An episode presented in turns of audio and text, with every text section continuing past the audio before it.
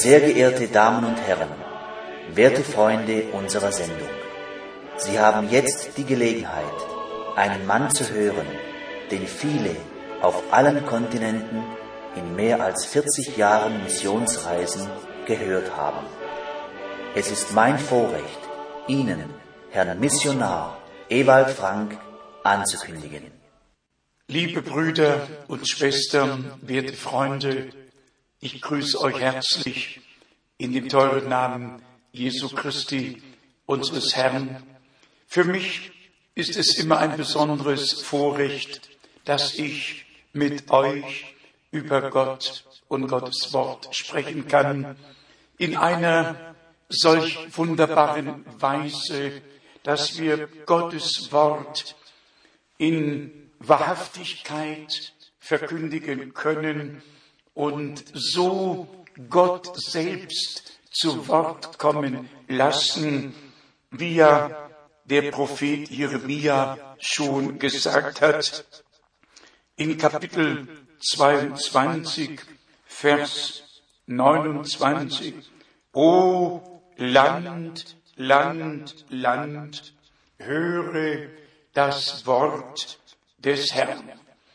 Ich bin bereits bekannt mein Name ist Ewald Frank. Ich bin für die Sendung verantwortlich.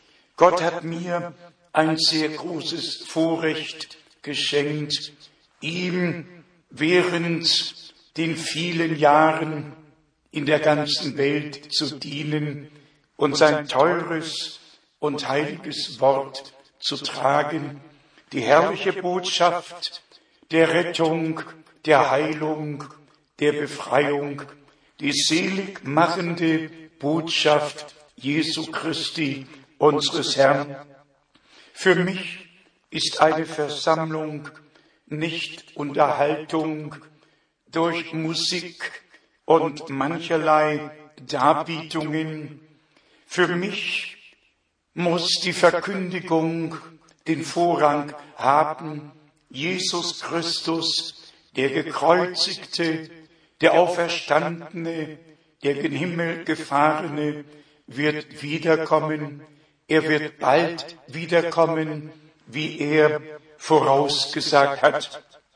Ich habe ein Traktat geschrieben, Vision 7000, habe darin aufgezeigt, wie der Verlauf der Menschheitsgeschichte war, von Adam bis Abraham, etwa die Zeitspanne von 2000 Jahren und dann wieder von Abraham bis Christus die gleiche Zeitspanne. Und nun haben wir wieder 2000 Jahre hinter uns und das letzte Jahrtausend wird uns tatsächlich besonders in Offenbarung 20 mehrere Male als das tausendjährige Friedensreich angekündigt. Werte Freunde, Gott schaut nicht auf unseren Kalender, er bestimmt die Zeit selber, Tag und Stunde weiß niemand, doch er sagte, wenn ihr seht, dass das alles geschieht, nämlich das, was er vorausgesagt hat. Wir haben die gesamte Geschichte der Menschheit und das, was geschehen würde, im groben angekündigt und vorausgesagt bekommen, so dass wir wissen, wenn die Erfüllung eintritt, dass dann die Wiederkunft Jesu Christi tatsächlich nahe gerückt ist. O Land, Land, Land, höre das Wort des Herrn. Nicht die Deutungen, nicht die Meinungen der Menschen über das Wort, nicht die Meinungen über Gott, sondern das Wort im Original, dem Himmel und Erde werden vergehen, aber Gottes Wort bleibt in Ewigkeit. Ich habe auch noch eine Broschüre geschrieben, nämlich am Anfang war das Wort.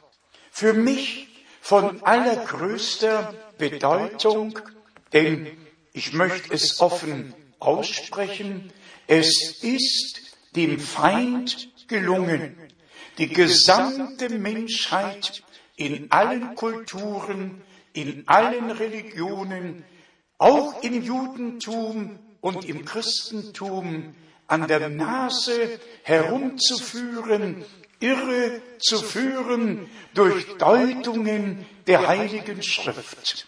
Gott wacht über seinem Wort, um es zu erfüllen, sofern die Zeit dafür gekommen wäre. Die Juden hätten damals tatsächlich nur ihren Messias annehmen und aufnehmen brauchen.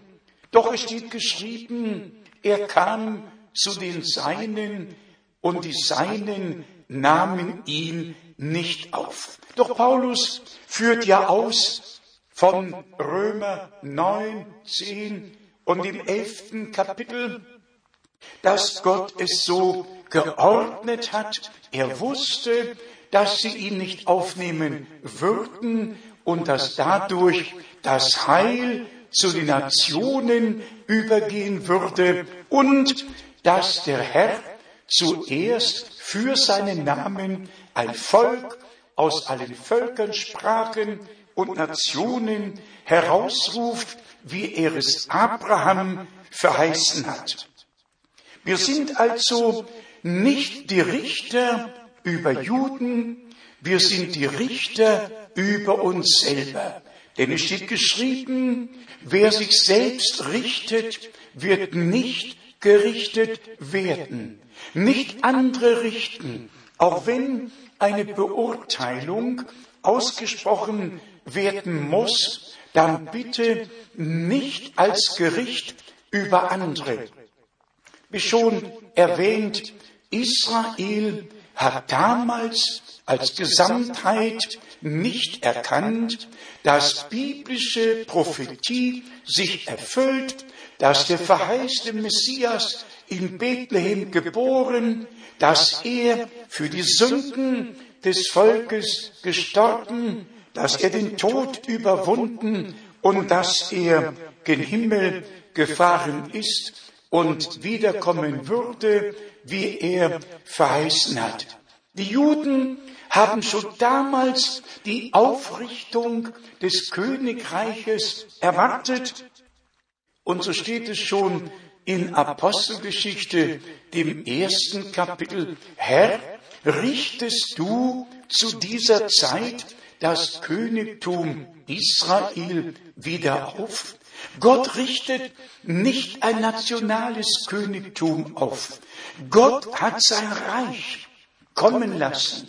Dein Reich komme, dein Wille geschehe. Doch wir erkennen an allem, dass Gott seinen Heilsplan verwirklicht, wie auch Paulus in wunderbarer Weise ausgeführt hat, in Römer dem elften Kapitel. Erst wenn die Vollzahl aus den Nationen eingegangen sein wird, dann wendet sich Gott Israel zu.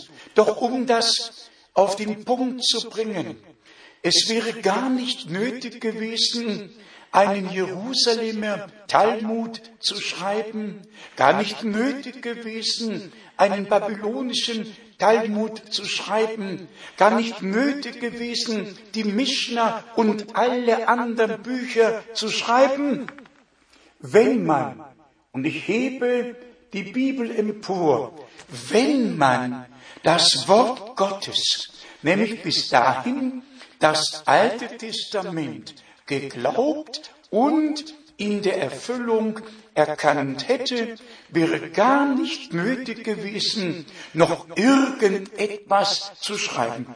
Und auch jetzt, man lese und staune, hier steht geschrieben, schwarz auf weiß, die Lehre der Dreieinigkeit und die jüdischen Gläubigen an Jeshua. Ein ganzer Artikel, da sitzen Hunderte von Menschen in Israel zusammen und irgendjemand trägt vor, dass es eine Dreieinigkeit gibt, obwohl das Volk Israel doch durch das Schma Israel, höre Israel, der Herr, dein Gott ist einer, nicht einig, einer.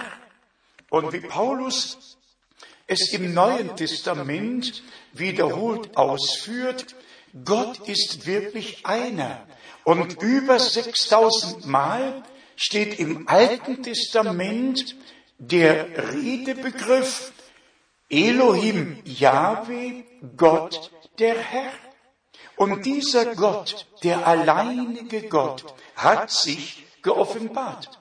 Man stelle sich vor, das Volk Israel hat damals den Herrn und ihren Messias nicht erkannt und jetzt wird ihnen eine Trinität präsentiert, die weder das Alte noch das Neue Testament kennt.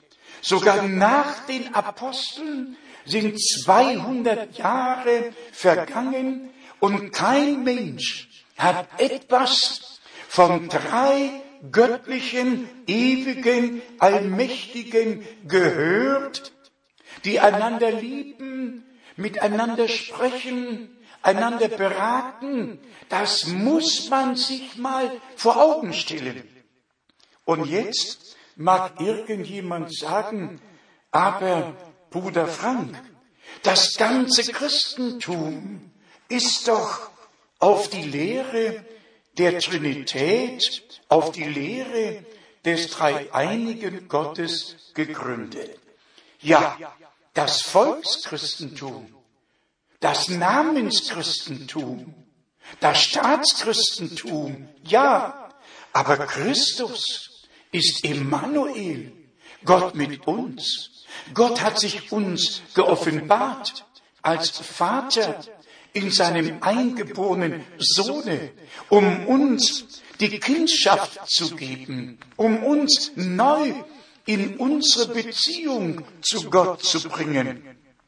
Gott hat uns nicht nur das Heil in Christus gebracht, Gott war tatsächlich persönlich in Christus und hat die Welt mit sich versöhnt.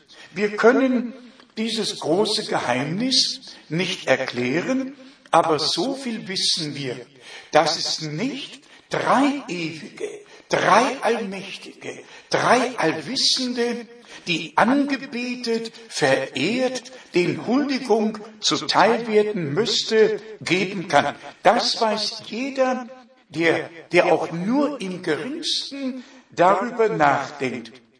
Doch, wie schon gesagt, die Menschheit ist irre geführt worden. Und ich sage es offen, ich bin ungehalten darüber, dass Licht zu Finsternis erklärt wird und Finsternis zu Licht. Dass das Rechte als verkehrt dargestellt wird und das Verkehrte als richtig.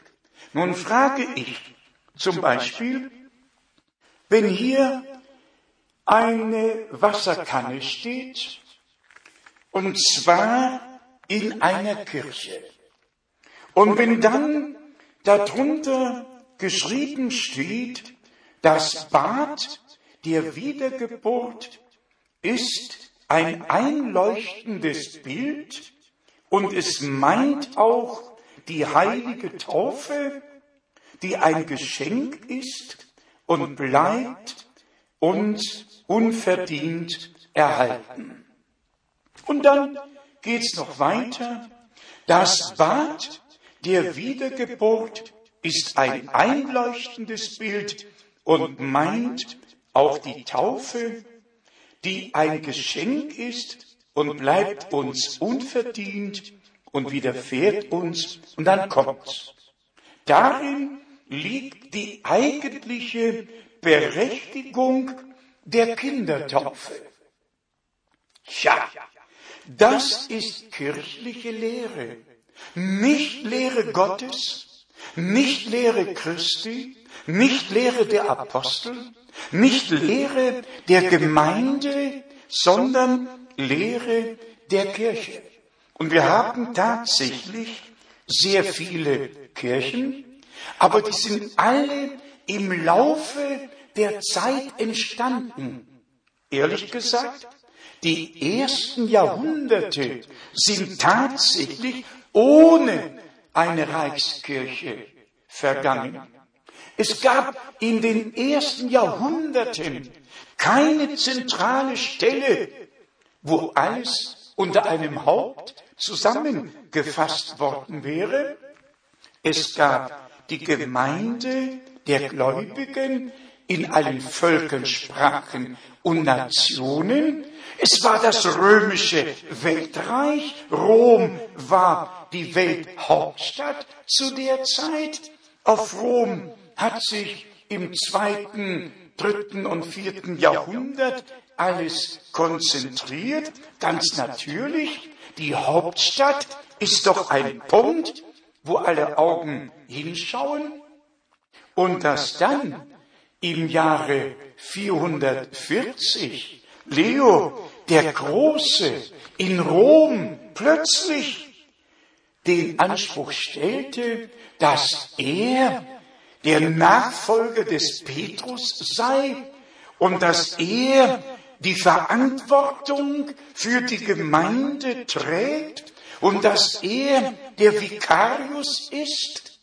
Keiner von all den Kirchenmännern hatte diesen Anspruch bis dahin gestellt. Tertullian nicht, Athanasius nicht, Hieronymus nicht, keiner. Bis zu dem Zeitpunkt gab es tatsächlich biblische Gemeinden, die überall in den Ländern, in den Städten verbreitet waren, aber es gab keinen, der sich dort irgendwo hingesetzt und die Herrschaft, die weltliche und geistliche Herrschaft übernommen hätte.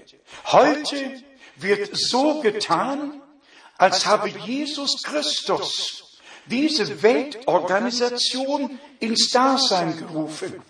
Lass es mich deutlich sagen. Jesus Christus hat seine Gemeinde erlöst. Die bluterkaufte Schar ist keine Organisation unter Rom und auch keine Organisation unter Jerusalem. Die bluterkaufte Schar ist göttliches Eigentum. Das Blut des Lammes Gottes floss, um uns zu erlösen. Der Preis ist bezahlt worden. Wir gehören nicht zu Rom oder irgendeiner anderen Stadt, zu irgendeiner Kirche. Die wahrhaft Gläubigen bilden den Leib des Herrn. Sie sind Glieder am Leibe Jesu Christi. Er ist das Haupt und nur was er sagt, das gilt.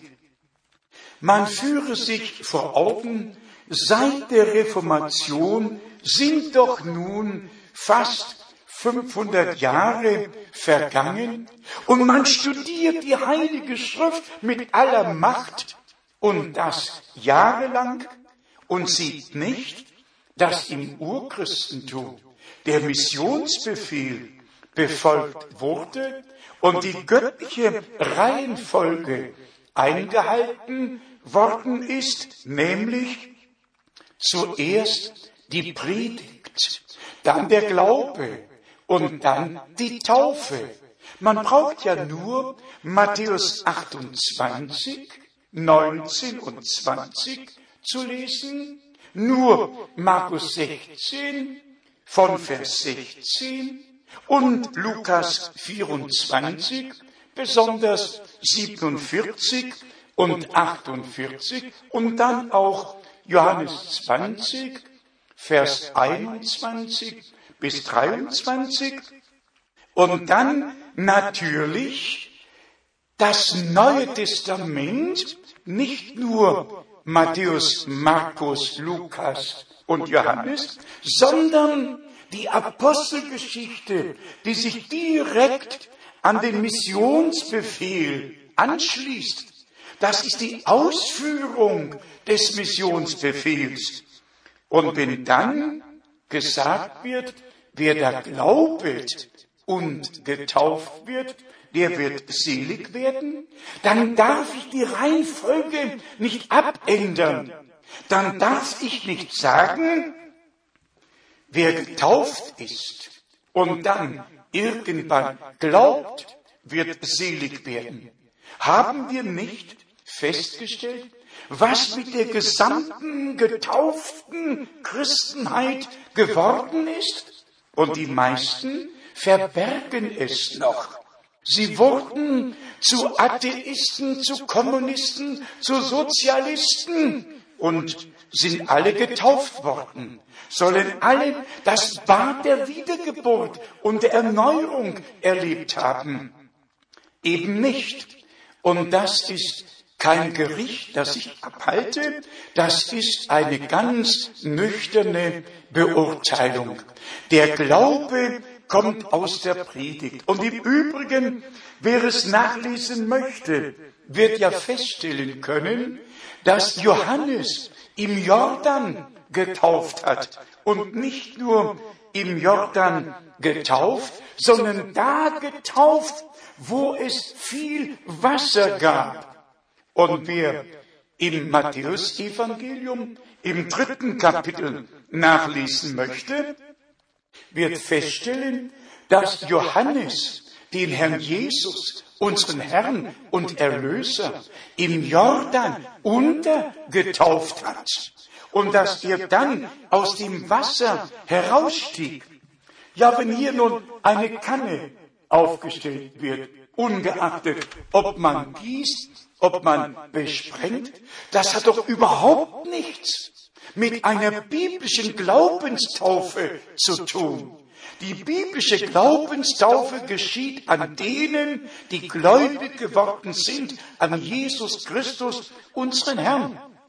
Und wenn Paulus dann in Römer, dem sechsten Kapitel sagt, wir alle die wir in Jesus Christus hineingetauft worden sind, Baptismo hineingetaucht, untergetauft worden sind, sind mit Christus in der Taufe begraben worden.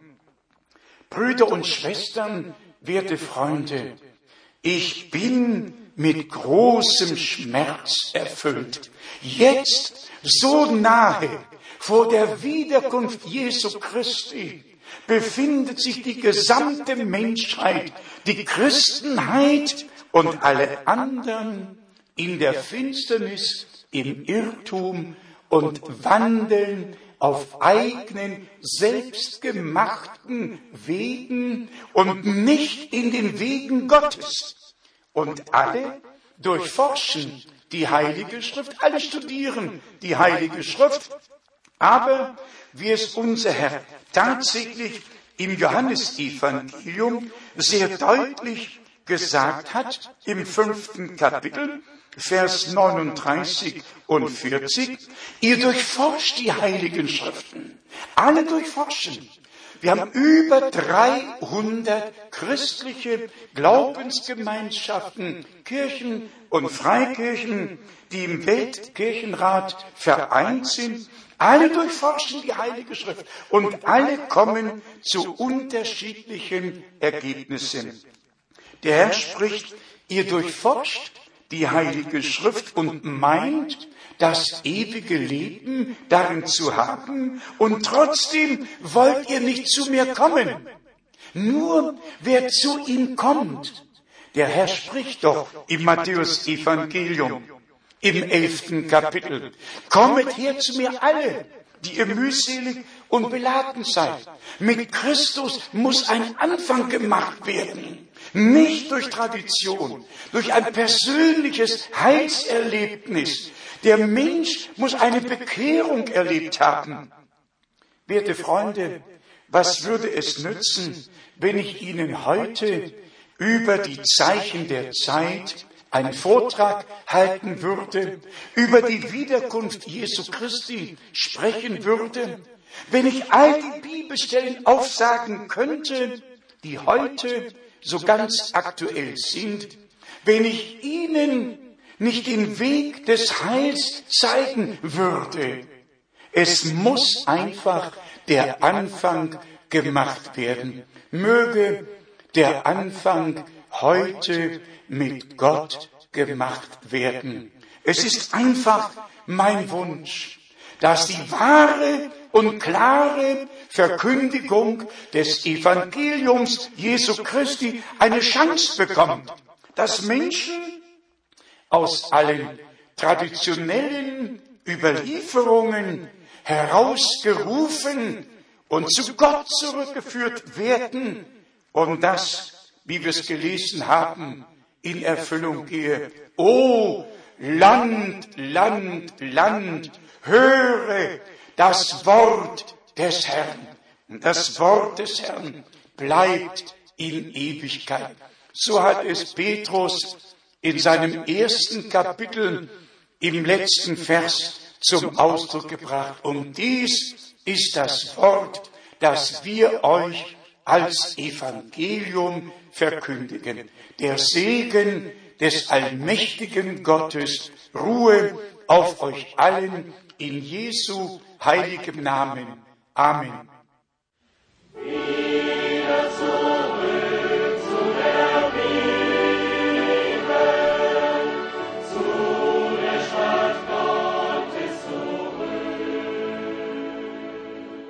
Sehr geehrte Damen und Herren, Sie haben gerade die Sendung gehört.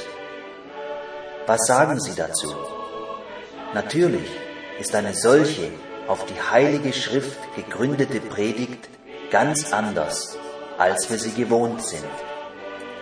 Sollten Sie daran interessiert sein, mehr über den Heilsplan Gottes mit der Menschheit zu erfahren, würden wir uns freuen, von Ihnen zu hören. Kostenlose Literatur wird auf Anforderung zugesandt. Unsere Anschrift ist Missionszentrum Postfach 100 707 in 47707 Krefeld